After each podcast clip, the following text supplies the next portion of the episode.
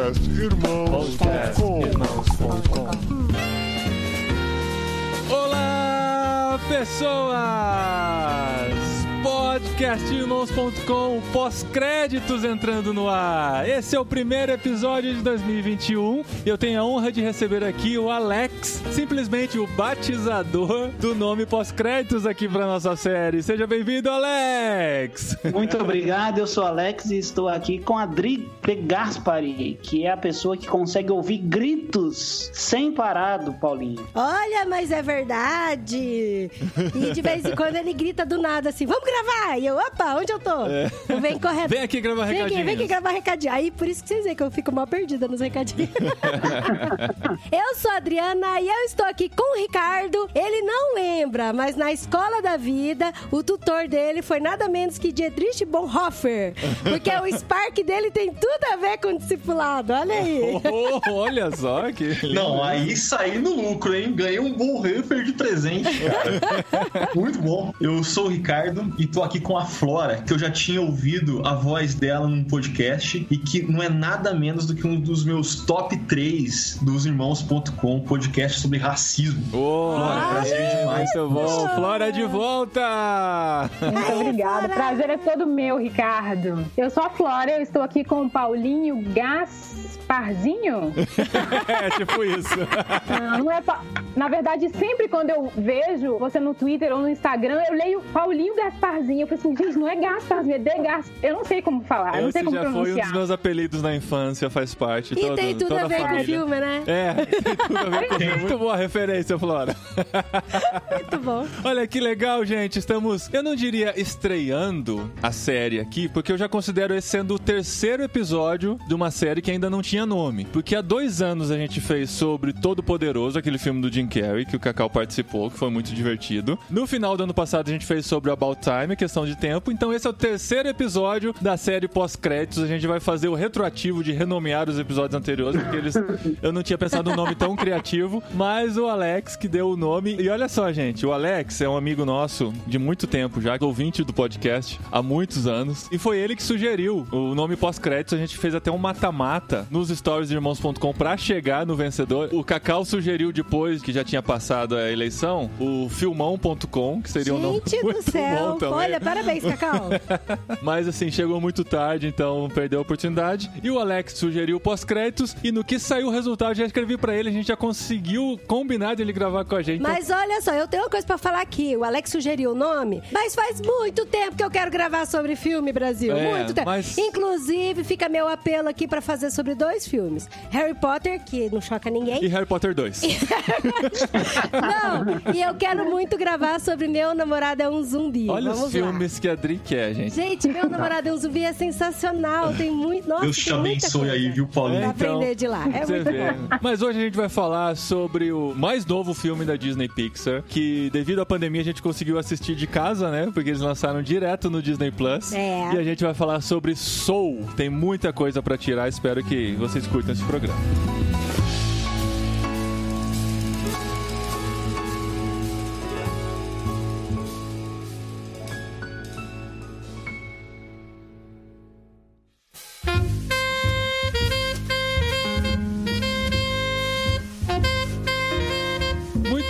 Gente. Que legal a gente poder falar desse filme. Eu tava na expectativa desde que eu vi o trailer dele. Ainda acho que a gente chegou a ver no cinema, né? O trailer, No tempo que, que que a gente ia no cinema. Que eu nem lembro que é cinema. Século passado, né? época pré-pandemia. Então, era pré-pandemia. E eu fiquei curioso, porque eu sabia, já de cara, que ele seria mal visto por muitos cristãos, por envolver alguma coisa relacionada à extra-vida, né? E sabia que traria alguma polêmica. Teve polêmica? Não vi polêmica, não. Ainda não deu tempo, mas aqui em casa já teve polêmica. No nosso universo brasileiro sempre tem polêmica. Pode ser qualquer coisa, vai ter polêmica. verdade. Não, se tem o nome Disney, já começa com polêmica, né, pros cristãos, né? Lembra daquele vídeo do Josué Irion que circulou pelas igrejas nos anos 90? Eu lembro da série de mensagens que ele falou, falando que Ariel tinha um monte de coisa pornográfica, que o Rei Leão era um afeminado. É, eu lembro desse VHS que circulou. A Flora tá fazendo uma cara de assustada porque ela não tem idade idade pra isso. Gente, a Flora não. Flora, Não, ele falou. VHS, não é pra gente Não, lembrar, eu tá? lembro que na minha infância tinha muitas essas coisas de Coca-Cola, Alô Diabo,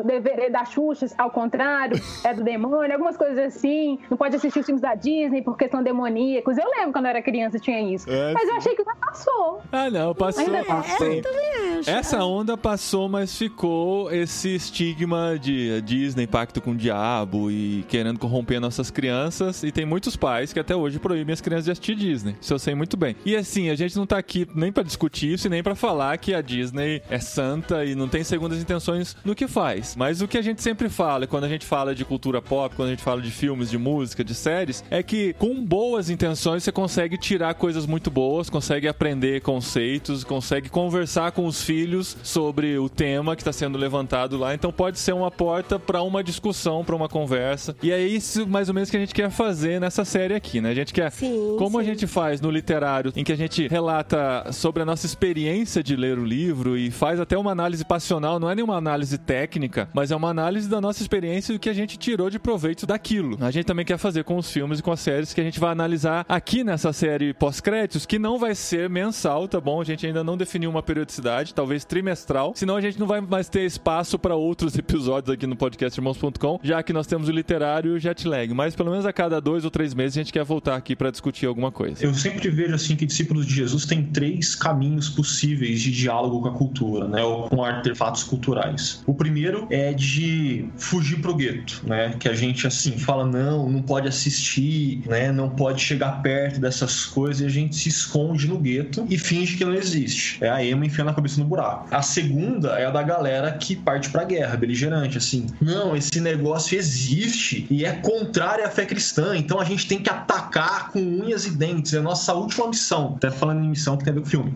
E pra mim tem a terceira, que é o que vocês se propõem, que faz sentido, é que a gente, a partir de uma cosmovisão cristã, chega, olha, analisa, conversa, aprende e principalmente encontra pontos pra poder dialogar com uma galera que não é cristã. Exato. E uma das coisas que me deixou muito afim de gravar esse podcast com vocês foi que eu acho que talvez esse seja o filme da Pixar que eu assisti que mais lança possibilidade de conversas diferentes. Sim. Olha, teve um outro filme da Disney que a gente, no começo a gente ficou até meio assim de assistir, mas depois a gente falou, não, vambora, vamos assistir junto com as crianças e a gente conversa sobre ele. Que é? o Coco, a vida é uma Viva. festa, né? Viva é Em uma fita, é uma festa. Veio como viva. Porque fala também sobre essa questão de mundo espiritual. E aí foi muito legal. A gente gostou demais do filme. E deu uma abertura imensa pra gente falar muita coisa com os nossos filhos. E foi muito bom. Saldo positivo. né? É, ele fala sobre vida após morte de acordo com a crença mexicana de vida após morte, né? Então ele trabalha em cima disso, é meio que uma aproximação que a Disney quis fazer do México e tal, por conta de todas as rivalidades que existem dentro dos Estados Unidos. E, assim, faz parte de uma crença espiritual. Assim como o filme de hoje, que é o Soul, né, que a gente vai discutir aqui,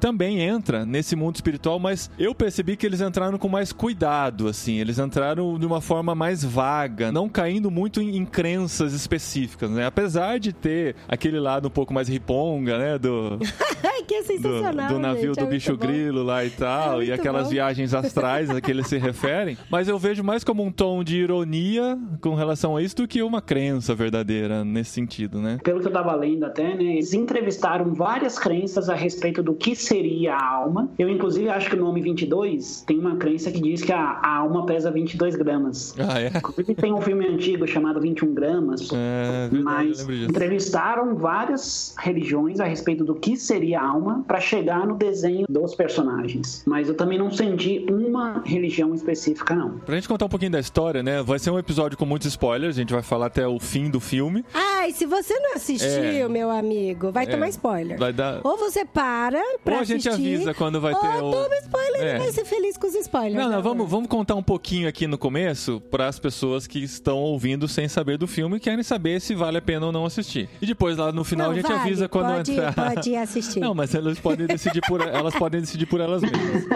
Depois a gente avisa quando a gente vai entrar em algum ponto mais decisivo da trama pra vocês não terem os spoilers maiores. Mas a história é de um músico de Nova York que sempre quis viver de música, né? Desde que teve o primeiro contato com o jazz ou soul, né? Que é legal do trocadilho é que soul é a alma e o estilo musical Yeah. também, né? Exato. é. Esse é o tipo de trocadilho que tem que saber inglês pra entender que é um trocadilho. É.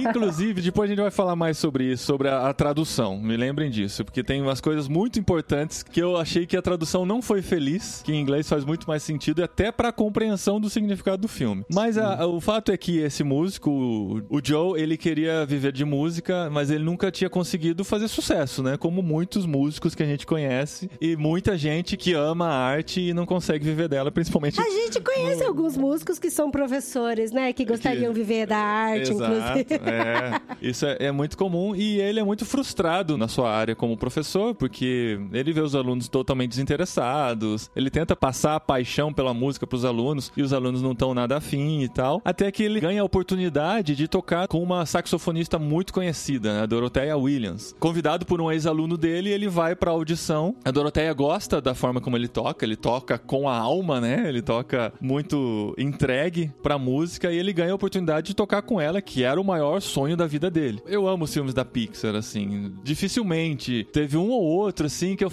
achei que eles pisaram um pouquinho na bola ou, ou não conseguiram chegar nesse ponto, né, de, de cinco estrelas pra um filme, que é o que geralmente eu dou pro filme da Pixar. Mas esse eu acho que eles conseguiram porque a sensibilidade que eles têm pra passar a emoção, como é impressionante, né? A gente que entende um pouquinho de música, ver os dedos do pianista tocando com aquela perfeição e não é só, ele não tá tocando simplesmente automaticamente seguindo a nota, ele tá demonstrando todo o sentimento que o músico demonstra ao tocar. Então toda essa sensibilidade é passando e você começa a se entregar ao personagem, se identificar com ele, e amar o que ele tá vivendo e ele sai muito empolgado daquela audição, praticamente nas nuvens desviando dos perigos e tal, sem perceber, quando de repente ele cai num buraco e morre. Spoiler!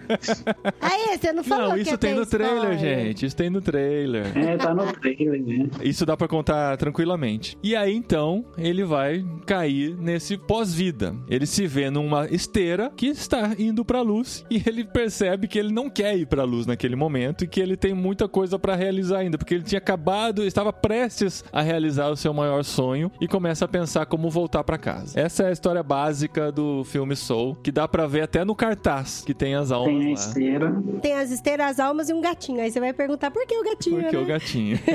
E assim, gente, eu confesso pra vocês que a primeira vez que a gente assistiu o filme, eu não gostei muito do filme. Quando o Paulinho falou assim: ah, a gente vai começar a nossa série de filmes oficial agora, né? Vai começar com o Soul. Aí eu fiquei, ah, tá bom. Você já escolheu, né? Vou fazer o quê? Vou me opor agora? Não faz Uhum. sentido. E aí ontem ele falou assim: ah, Adri, vamos assistir de novo o filme, né? Pra gente gravar e tal. Daí a gente assiste em inglês. A primeira vez assistimos a com as primeira vez A crianças. gente assistiu dublado com as crianças. E, Dublado. gente, é muito diferente algumas coisas. Gente, faz diferença. É muito diferente. A forma como eles traduziram algumas palavras, algumas frases que são assim super importantes pra você. Eu chego a dizer que parece até que mudou assim É. o, o sentido Mudou do o filme pra significado. mim, sabe? Porque tem coisas que são adaptação. É claro que tem expressões que não fazem sentido em português. chamar os Jerrys de Zé, essa foi É. a melhor dublagem. É, essa é boa.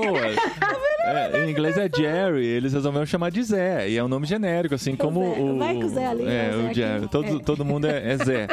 Mas algumas decisões eu n- realmente não entendi. Por exemplo, na história, o Joe ele consegue fugir dessa esteira que vai pra algum lugar. Isso é uma coisa interessante de deixarem aberto também. A gente não sabe pra que lugar vai. Segundo o filme, o dos personagens apresentados, só o gatinho descobriu, né? É. O gatinho aparece na esteira, Ah, é? entra e depois volta.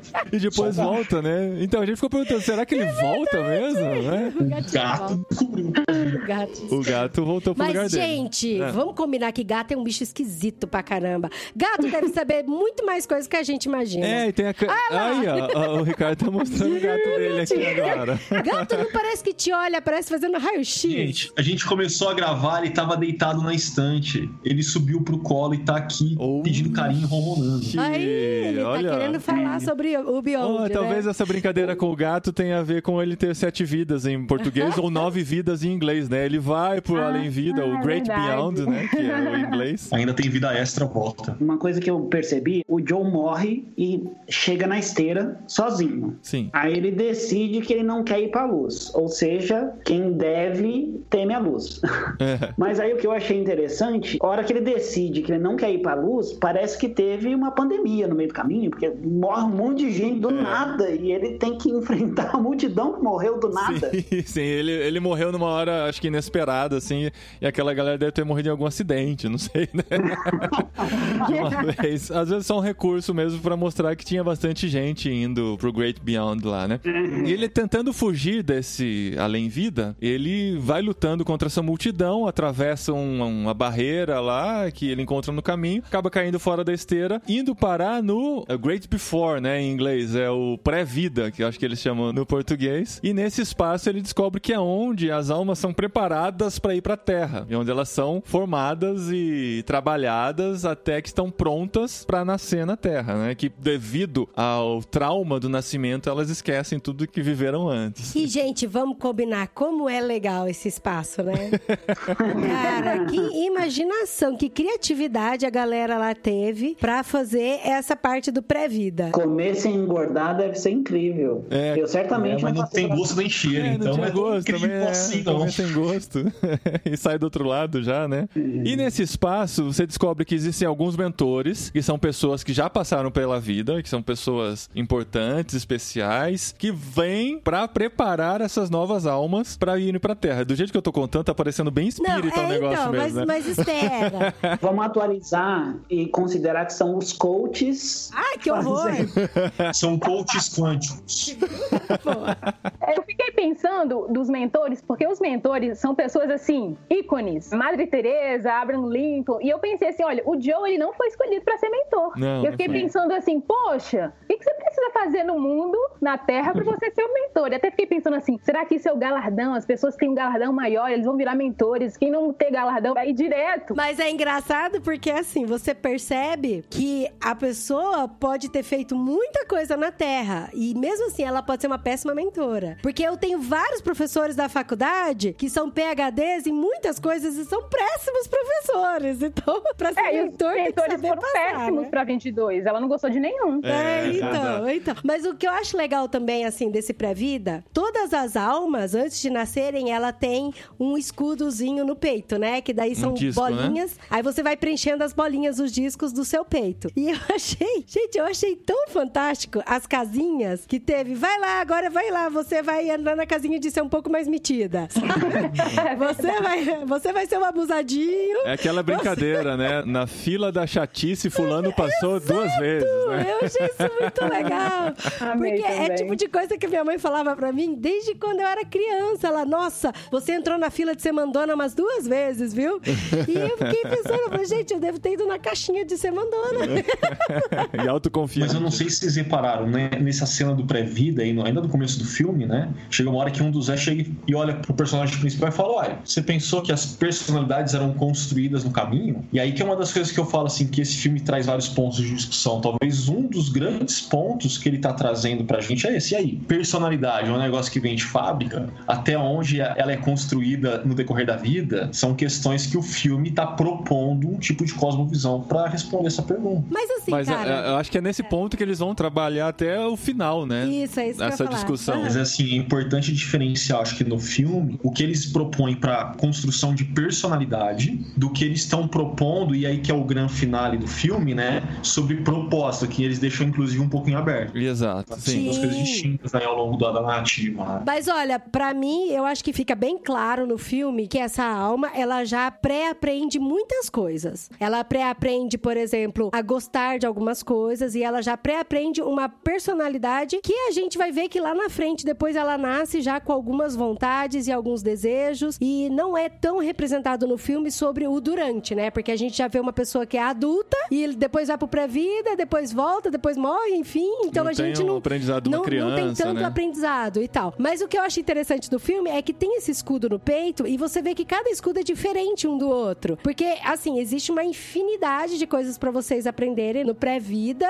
E aí você vai aprendendo de acordo com aquilo que você vai gostando. Aí eu vejo tanto que o ser humano, um é diferente do outro. É muito diferente, porque a combinação é imensa daquilo que pode ser feito. E tem um buraquinho em específico lá que tem que ser preenchido. E é isso, para mim, que me incomodou na parte do português. Porque a forma como eles se referem ao buraquinho que tem que ser preenchido no português é de um jeito. E no inglês é de outro. É totalmente e assim, diferente. são caminhos muito diferentes. Em português, eles falam que falta preencher esse último ícone aí. E eles chamam isso de missão. Então, e, e pra nós cristãos isso incomoda bastante, né? Aí, no fim das contas, a gente foi assistir em inglês, a gente descobriu que ele está falando de spark, que é como se fosse uma faísca, uma fagulha, ou faz seja... até assim com a mão, né? É, ele até faz É. com o dedinho, assim, ó, o Spark. Sim. E é isso que tá faltando. E na conclusão, lá a gente vai perceber, quando ele conversa com o Zé, o Jerry, pela última vez, ele fala assim, mas peraí, mas qual que é a missão dela? Ela já conquistou a missão dela. E ele não tá falando de missão, ele tá falando qual que é a coisa que faltava, qual que é A a,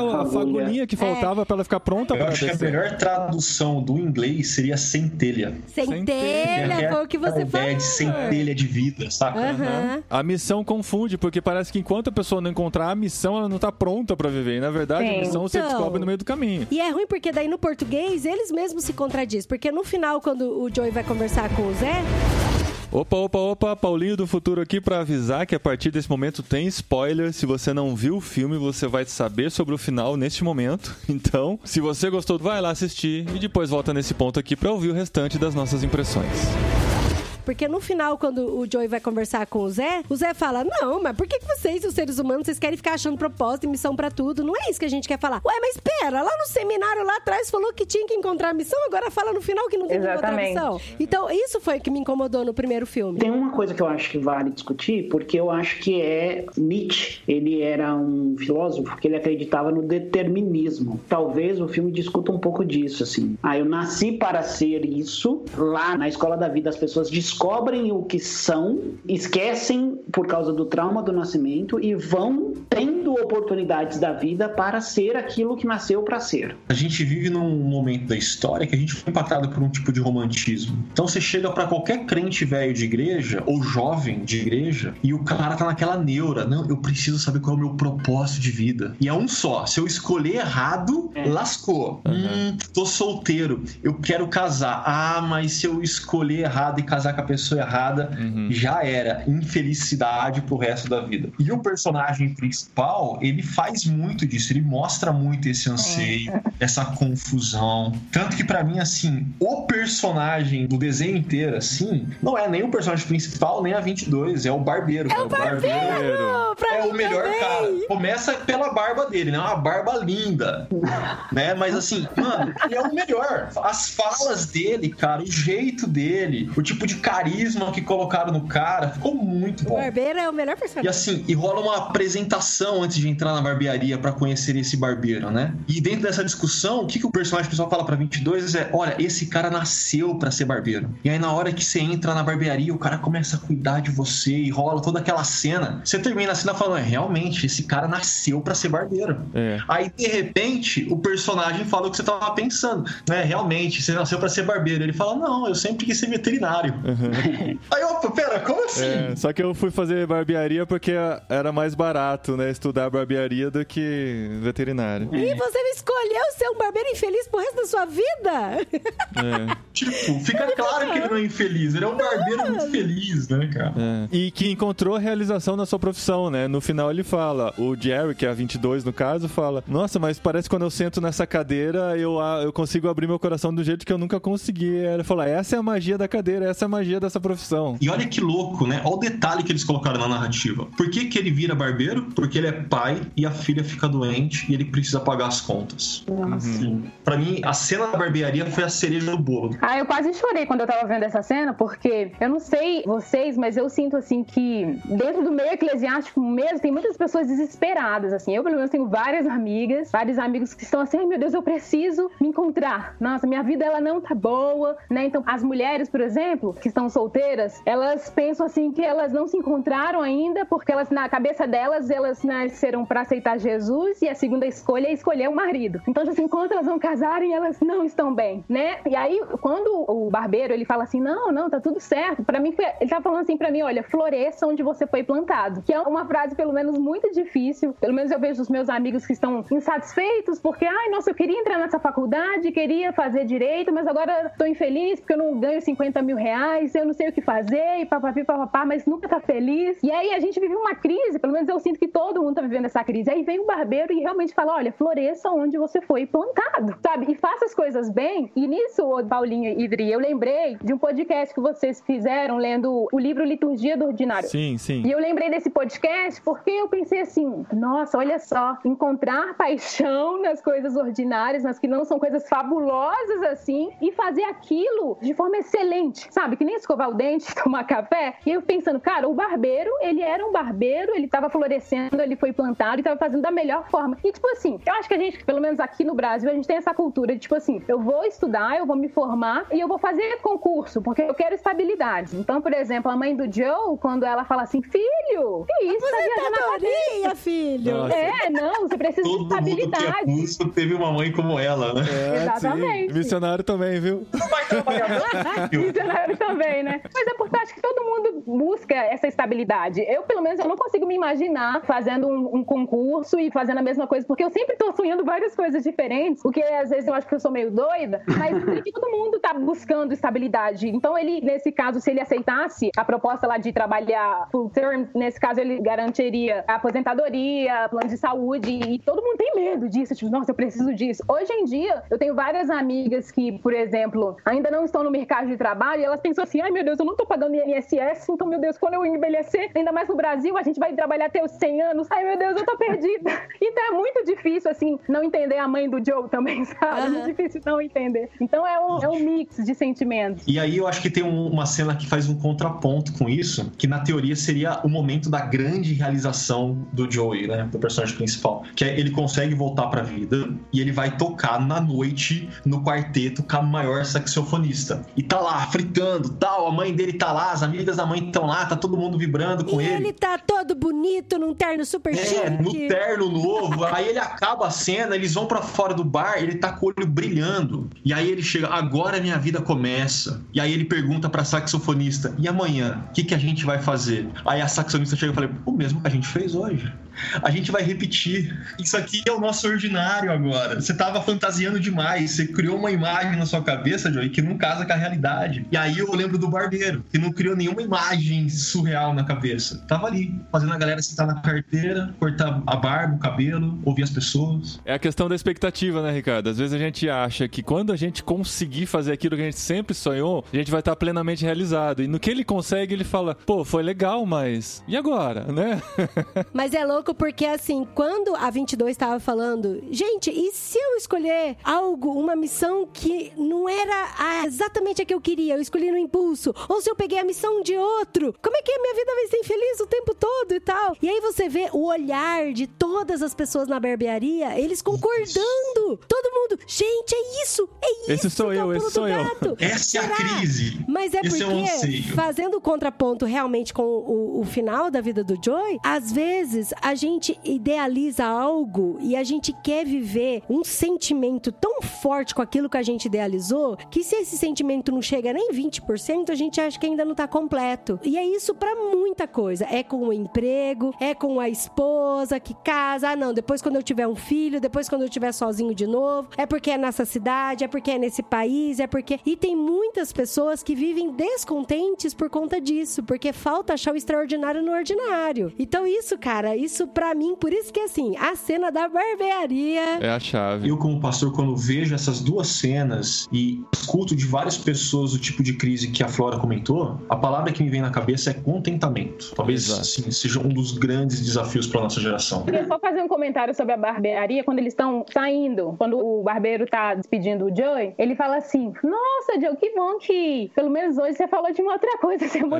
É. É verdade, é E verdade. aí isso, isso foi forte pra mim, por quê? Porque Porque eu pensei assim, a boca fala daquilo que o coração tá cheio, né? Então, às vezes, quando você tá tão cheio de alma, você só consegue perceber esse negócio. Só que, às vezes, eu lembro, tipo assim, lendo Deuses Falsos, do Tim Keller, ele fala assim, quando você tem tanta uma coisa no seu coração, você não consegue perceber mais nada, sabe? É. Às vezes ele podia estar discutindo de outras coisas, né? Eles podiam, não que é um problema você falar só de jazz, né? Mas às vezes eu acho, tipo assim, a faísca no coração do Joe se tornou tanto um ídolo que ele só conseguiu viver isso, só conseguiu respirar isso. Tanto que quando ele, aquele, o ex-aluno dele convidou ele pra tocar com a Doroteia, ele entrou num estado de êxtase que ele não viu mais nada que estava acontecendo ao redor dele. Por isso ele caiu no buraco?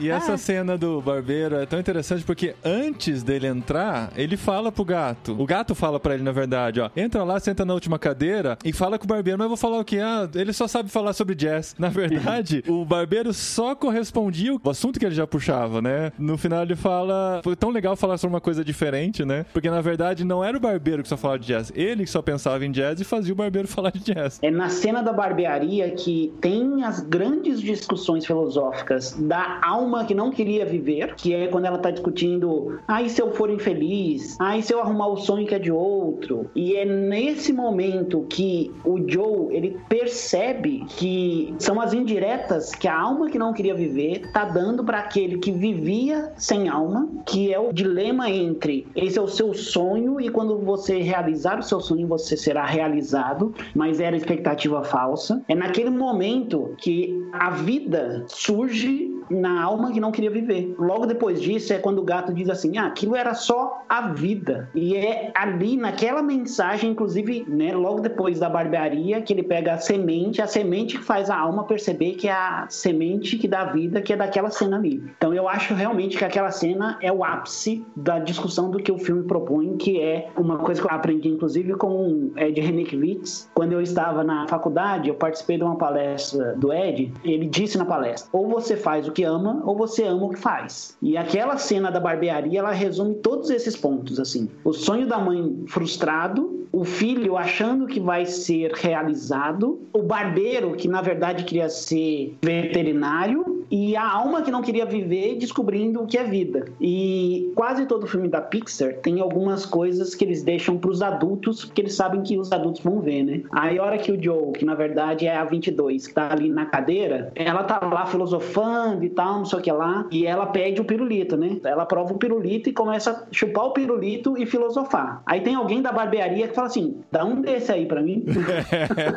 Foi boa. O que, que esse cara tá fumando, né? Cara, mas acho que de todos os filmes da Pixar, esse foi o que mais foi feito para dialogar com adultos e não com crianças. Sim. Ainda manteve contato com a geração infantil, com crianças, mas. Mas eu acho que não tanto, viu? Porque a maioria dos filmes da Disney e da Pixar, os meninos, os nossos filhos sempre querem assistir de novo. Esse eles não fizeram questão, não, né, amor? De Não, porque novo. mim é o que menos tem ponto de contato com a infância. É, o que mais está dialogando com a gente, adulto. Só finalizando isso que eu falei, ele fala vida umas três vezes no filme. E eu acho que é nessa vez que é a segunda vez que ele fala vida. E aí lá quando ele tá relembrando que ele vai falar, ah, isso é só a vida. Mas é no falar é só a vida que ele percebe que é a vida a razão e não o propósito, não a missão, que a vida por si basta. E eu entendo isso como, óbvio, que é aplicação e percepção, né? Mas eu acho que é por isso que a gente crê na vida, que Cristo é vida. Quando a vida preenche, a gente encontra o sentido. O Paulinho tinha falado lá no começo do cuidado dos dedos que a Pixar tomou, né? E aí agora o, Alex falou da questão da vida. E aí, gente, a Pixar como produtora é, é fenomenal, né? Porque quem vê o trailer fala, ah, eles vão falar de pós-vida. Só que aí quando você assiste o filme, não, eles falaram da vida. Então Aham. eles têm vários cuidados, assim. Eles prometeram uma coisa no trailer, vão lá e entregam outra pra te surpreender. Ah, eles vão mostrar um músico como personagem principal. Gente, não era apenas o detalhe no foco dos dedos, eram acordes de verdade. É, Aquela cena do cara tocando violão no metrô, ele tá tocando a música de fato, ele tá tocando os acordes daquela música. Uhum. Ou, por exemplo, cuidado na a entrada clássica da Disney, dando aquela musiquinha. E você começa Muito o bom. filme, tá desafinado, você fala, o que que tá acontecendo? Que filme é esse?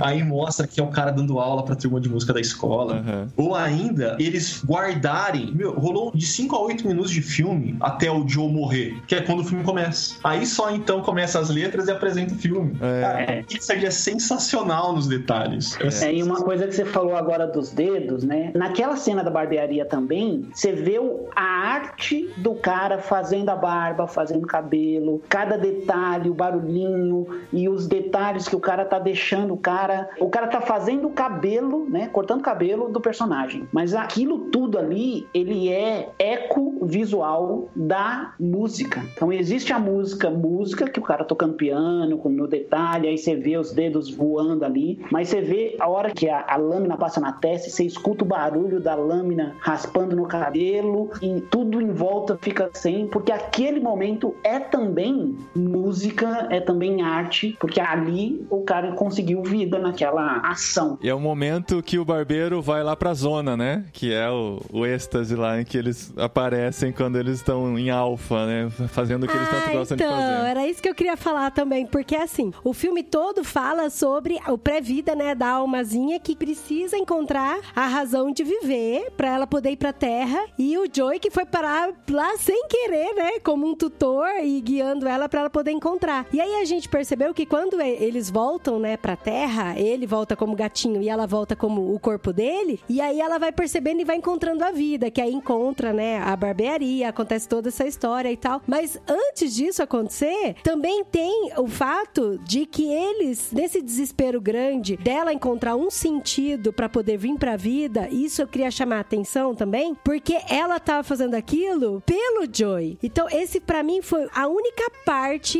do filme onde se pensa no próximo, porque ela não tava querendo encontrar o sentido pra ela ganhar o badge dela por ela, mas por ele, né? Ela queria encontrar o selinho por causa dele, porque daí ele poderia voltar pra Terra e ela continuar. Eu posso não Eu- ter tanta atenção, mas se eu não me engano, tem um, um diálogo onde eles entram num acordo. Ela não quer ir pra vida e ele quer voltar. Então, qual que é o jeito de ela não ter que mais se preocupar com isso? É ajudar ele, aí ela dá o passe dela pra ele, né? E aí ela não tem que ir mais pra vida. Então, assim, os dois que fazem a parceria em prol cada um de si mesmo, ao final do filme perceberam que eles conseguiram, de alguma forma, eu vou usar uma palavra bem crente aqui, abençoar o outro Aham. que é um detalhe narrativo que a Pixar coloca, aquelas coisas que assim é pra cereja do bolo, né? O filme não tem um personagem principal igual eu tava falando, tem dois. É o Joe e a 22, é uma dupla. E a dupla só junta forças porque cada um tem seu próprio interesse e quer usar o outro em prol do seu interesse. É verdade. Só que ao é verdade. final do filme, opa, aquela relação que era interesseira, utilitária, individualista de certa forma, foi mudada. Mudada por quê? Por conta da relação. E a relação na vida.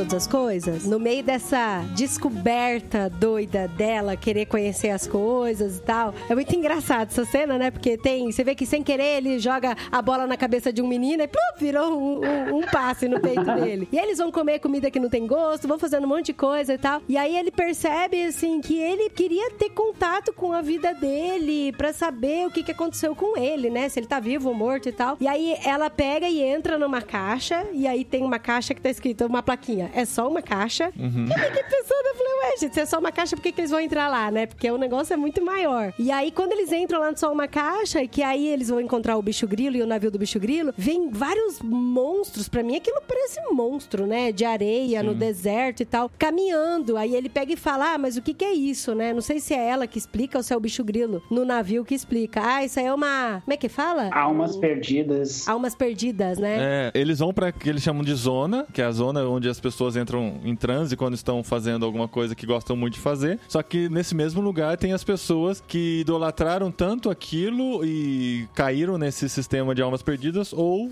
nunca se encontraram na vida e Então, mas é nisso. que isso é tão perto. Essa região para mim chama muita atenção, porque a questão daquilo que você gosta e aquilo que te destrói tá tão pertinho, tão pertinho que eu fiquei, epa, como assim? É. Aquilo que eu amo tanto pode me destruir, sabe? E até um, um paralelo, uma brincadeirinha que eu achei en- engraçado, porque no começo você pensa que é só músico que vai pra essa zona, né? Que tá tocando e vai ver. E aí depois eles mostram tatuadores que também entram nessa jogador de paixão. basquete. O jogador do time do Knicks, Do que ela tá sendo trollado.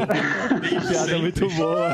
ela fala, eu tô sabotando esse time faz tempo e tal. Isso é muito bom. E aí você percebe que todas as pessoas, no fundo, às vezes ela acaba idolatrando muito aquele objeto que ela gosta, aquilo que ela ama tanto fazer, que ela cai num buraco sem fundo e acaba virando uma alma perdida, né? Vale muito a pena a leitura do Deuses Falsos do Tim Keller. Porque coisas boas na criação boa de Deus, quando amadas da forma errada ou de forma desproporcional, se tornam ídolos e ídolos corrompem quem nós somos. E isso o filme não desenvolve, não é um filme que tem uma narrativa cristã, uma cosmovisão cristã, mas ele lança esse lampejo de ideia aí pra galera. Essa centelha. Então a gente precisa ser bicho grilo na vida das pessoas pra resgatá-las, não é verdade?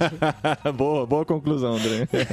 Mas é verdade. Naquele mar ali é onde tá aquilo que te conecta com a vida e aquilo que desconecta você da vida. As almas perdidas estão no mesmo mar, no mesmo lugar ali, mas aquelas que entram no flow, elas conseguem viver o que em português ficou a sua missão, e aquelas que ficam perdidas são porque elas estão em coisas que desconectam elas da vida. Em português, o texto que eles falaram foi isso. Essas almas se dedicaram a coisas que desconectam elas da vida. Mas não necessariamente porque elas saíram do seu Spark, entendeu? Pode ser que é porque Exato. elas aprofundaram demais. Igual tem o cara que tá caçando ouro lá, lembra? Que ele tá caçando Sim, ouro sim. lá? E ele fica, precisa encontrar, precisa encontrar e tal. Ele tá todo feliz, de repente, eu preciso encontrar, eu preciso encontrar. Eu falei, vixe, a mesma Ficou muito bem coisa. tratado essa cena. Ficou muito bom. Eu trabalho com bastante jovens, né? E vira e volta eles perguntam pra mim e falam assim: Dri, como que você achou sua vocação? E como que você achou sua missão? E assim, e você já mudou alguma vez de área? Já mudou alguma vez naquilo que você tava fazendo? E você acha que isso é bom, que isso é ruim? E assim, eu falo de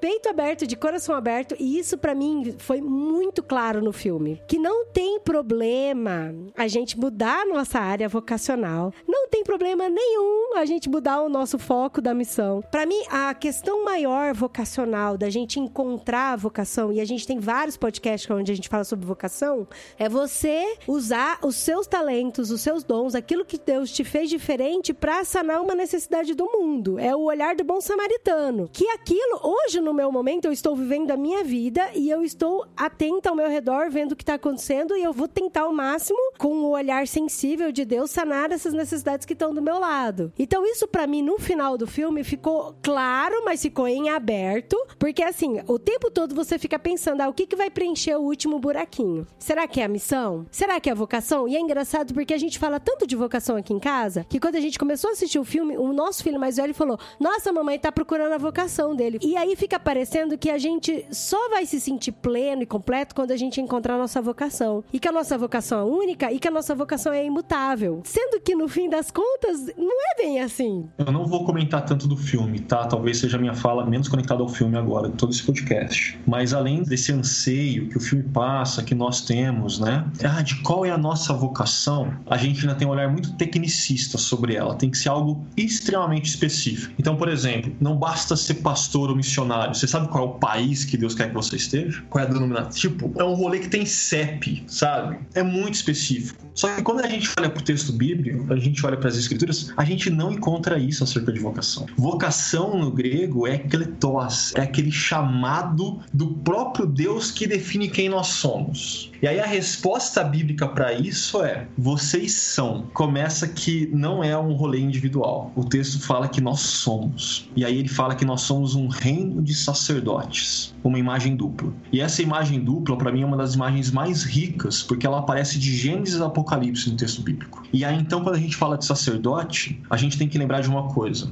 independente do que a gente faz, de onde a gente faz, e isso vai impactar o como a gente faz, a gente tem que fazer as coisas de uma forma que esse aspecto do sacerdócio apareça. A gente tem que fazer as coisas de uma forma que Deus possa ser glorificado, que Deus possa ser adorado. Faltou isso no final, né? Porque no final ele fala assim: o Zé fala, e agora, Joey, o que, que você vai fazer? Aí ele fala, eu vou viver todos Cada os minuto dias, da minha cada vida. minuto da minha vida. Mas faltou essa intencionalidade. que tá aqui no podcast E olha só, é uma imagem dupla, porque a fé cristã fala que a gente está vivendo a vida comunitariamente, como povo, dessa forma, que independe do que a gente faz, de aonde a gente faz, mas a gente faz de tal jeito que a gente faz pela glória de Deus. Mas a gente não tem só esse aspecto, a gente tem esse aspecto de reis, de pessoas que foram colocadas por Deus na terra para de tal forma, à medida que vivem, expressem quem Deus é. Então a gente tem que, independente do que a gente faz, a gente faz as coisas de tal jeito. Meu, aquele barbeiro é crente, velho. Aquele barbeiro, à medida que ele trabalha, ele trabalha pela glória de Deus. E as pessoas que estão ali experimentam um pouco de quem Deus é através dele. Certeza que ele frequenta alguma igreja no Brooklyn lá, cara. Só pode. Ele deve ter feito o reframe, gente.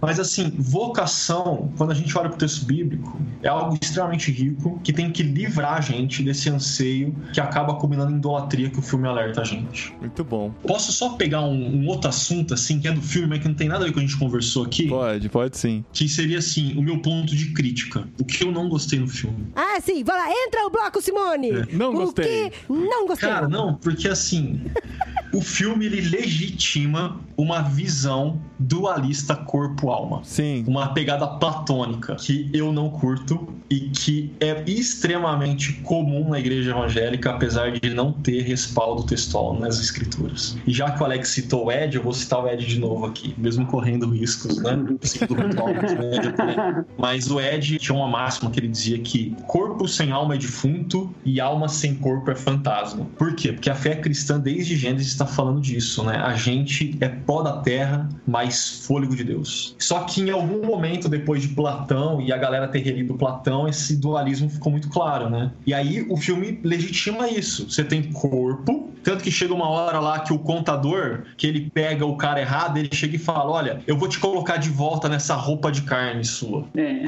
né? Então, nesse dualismo, tem horas que eles falam, cara, legal a matéria, né? Tem gosto. A 22 come a pizza no corpo do Joey e explode. Que cheiro é esse? Que paladar é esse? Mas tem hora que se enrola aquelas críticas. E esse dualismo, pra mim, é um problema. Ou ainda, quando você tá lá no, no pré-vida, né? na escola da vida, pô, vai comer a pizza, sai direto, não tem gosto. Dualismo não é a pegada cristã de olhar pra vida, né? A gente olha pro Jesus que ressuscitou em corpo e que, graças a Deus, foi fazer um churrasquinho com os amigos na beira da praia.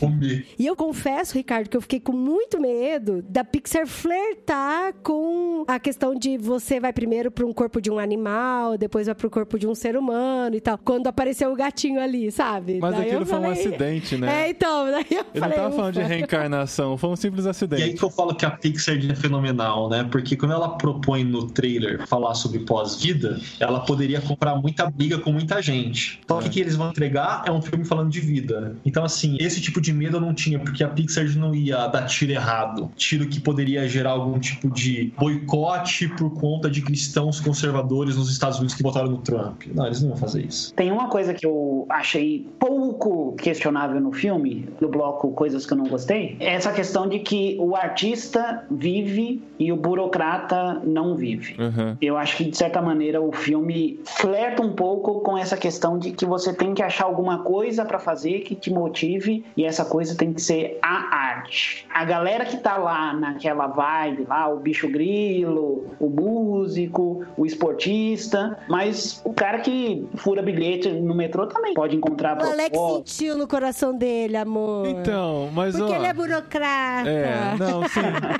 Mas eu, eu acho que. Vai ser assim, artista, Alex. Dá pra entender por esse lado também. A gente pode encarar desse jeito, mas dá pra entender do lado de que, cara, o cara podia fazer daquilo ser especial e ele deixou aquilo trazer ele pra baixo, entendeu? Eu não sei se teve algum exemplo de alguém. Não, acho que não teve, né? Acho que todo mundo que tava muito realizado tava fazendo uma coisa muito divertida, ah, né? o cara procurando a moeda, gente. Aquilo é chato pra Pela moeda, não é uma caramba. coisa legal. Não é, mas ele deixou gostava, transformar, né? É. É, mas aquilo foi o que fez ele virar uma penada, né? Não, mas antes ele tava na felicidade e tal. Eu fiquei meio assim nessa questão, sabe? O esportista tá fazendo arte e vai pro flow, mas o programador também pode ir pro flow, o Mas motorista. o programador, ele tava no flow antes, Alex. Ele gostava tanto de trabalhar, tanto que ele ficou focado só nisso. Bom. Então ele foi, ele tava no Ô, flow. Alex, como você citou programador e eu já fui na minha vida por muitos anos, agora Já tô do seu lado. Pronto. É, pronto.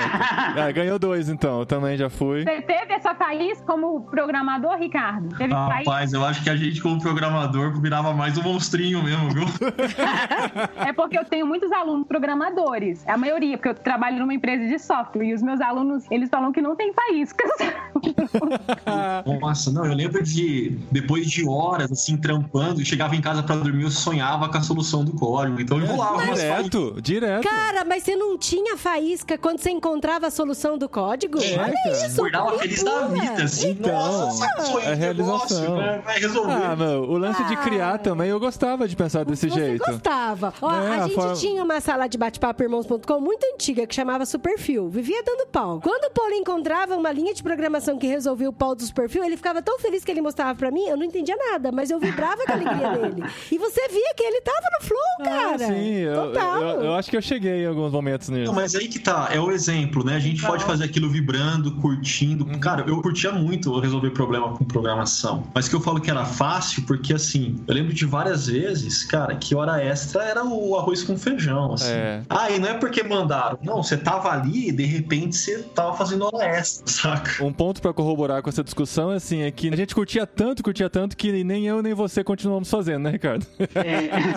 Ah, Mas é, mas é por causa do tempo. O Paulinho começava de noite, hora que fé tava amanhecendo o dia e aí ele parava. É, a sabe? conclusão que eu cheguei é que eu não tenho mais idade É. pra trabalhar nisso, Mas 麦克风。Gostava. É Uma coisa interessante é que esse filme, ele é pós-Divertidamente. Logo depois do Divertidamente, inclusive ganhou o Oscar do Divertidamente, o diretor começou a escrever essa ideia e alguém comentou com ele, ah, mas você vai repetir isso? Então tem até um pouco de cacofonia com o que rolou no filme de, cara, você já brilhou, você vai fazer de novo? Será que dá brilho de novo fazer isso? Esse filme relacionado ao Divertidamente tem uma ligação interessante e tem um curta da Pixar que é Mente e Coração, Sim. que é o contador, né? Que o cara fica apertando o botãozinho ali e tal. Ele também discute um pouco essa questão, mas lá nesse curta, o cara continua fazendo aquilo, mas gostando de fazer. Essas três obras devem ser vistas juntas, porque eu acho que elas vão dar um cenário bacana de um todo. Da cosmovisão da Pixar, né? Eu achei que faltou ter uma música assim que a gente possa ficar cantando um tempão, tipo Let It Go, Let It Go. gente, eu, é- eu sinto falta de músicas que ficam ressoando e cantando assim. É, o e a o Pixar jazz é tão difícil, bom. né? E a Pixar é tão bom da gente ficar repetindo música, a Disney, né, na Ia verdade. ser se fosse música chiclete. Verdade. Esse é um grande ponto positivo do filme. Você diz que é negativo? Tem tantas músicas da Moana que eu canto, músicas do Viva, o Vida é uma Festa. E esse eu falei, poxa, podia ter uma musiquinha pra gente ficar cantando. E não É. teve nenhuma música. Mas pelo menos eu tenho, negativo. pelo menos eu tenho trilha pra passar durante todo esse episódio no fundo aqui sem ninguém ficar cantando junto. É. Ah, eu amei a trilha sonora, realmente. Não, Olha que eu nem sou é assim. Eu não, tenho, eu não entendo nada de jazz, mas ai que delícia, eu adoro instrumental. Gostei demais. É, mas faltou a música chiclete, Disney.